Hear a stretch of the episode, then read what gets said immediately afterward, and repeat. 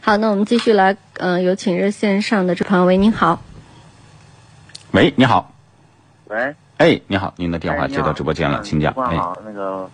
哎，参谋长你哎好，哎，你好，我现在就看看上了两款车，好，你说，就那个高尔夫那个一点六的，就是一七款那个，嗯，然后还有一个就就是那个上海大众那个 Power，也是一点六的，你帮我看一下这两款车呃，什么就是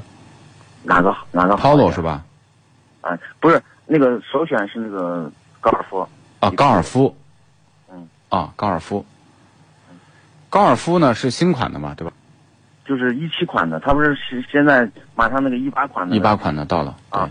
一八款到，但是它只优惠五千嘛，一对七款的优惠两万。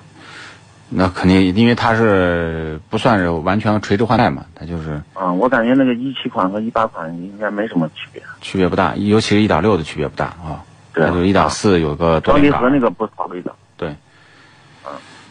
高尔夫呢是个好车，嗯啊，毋庸置疑。但是呢， 这个一汽大众在减配的这条道路上似乎是越走越远。最早呢，我开这个高尔夫的1.6的时候，就觉得动力肉点儿没啥。但是此前开了一次呢，觉得这个爱信变速箱的这个顿挫呢是超出我的意想之外，就是这套动力总成配不上高尔夫这款车。1.4T 能配得上，但是双离合又不给力，就是这就尴尬了。如果高尔夫能有1.8的自然吸气，我觉得就完美的解决这个问题，或者2.0的，但是不可能。1.6呢，就是变速箱的这个顿挫你要接受，它开上去的感觉似乎找着了一点 AMT 的感觉，它是那个六档手自一体嘛，爱信的六档手自一体，但事实上它，我不知道它怎么整的，但是呢，这个减配啊，就是这种顿挫是比原来强烈了。A 哦 D 也有顿挫啊，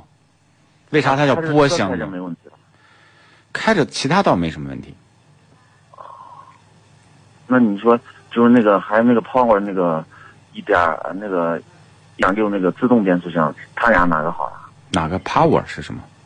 Power 就是呃 Power 嘛，就是那个嗯、呃上海大众那个小的？Polo 啊啊， ，Power，你说 Power 是力量，你说是英语，那肯定比 Polo 强嘛。他们的动力总成事实上是一样的，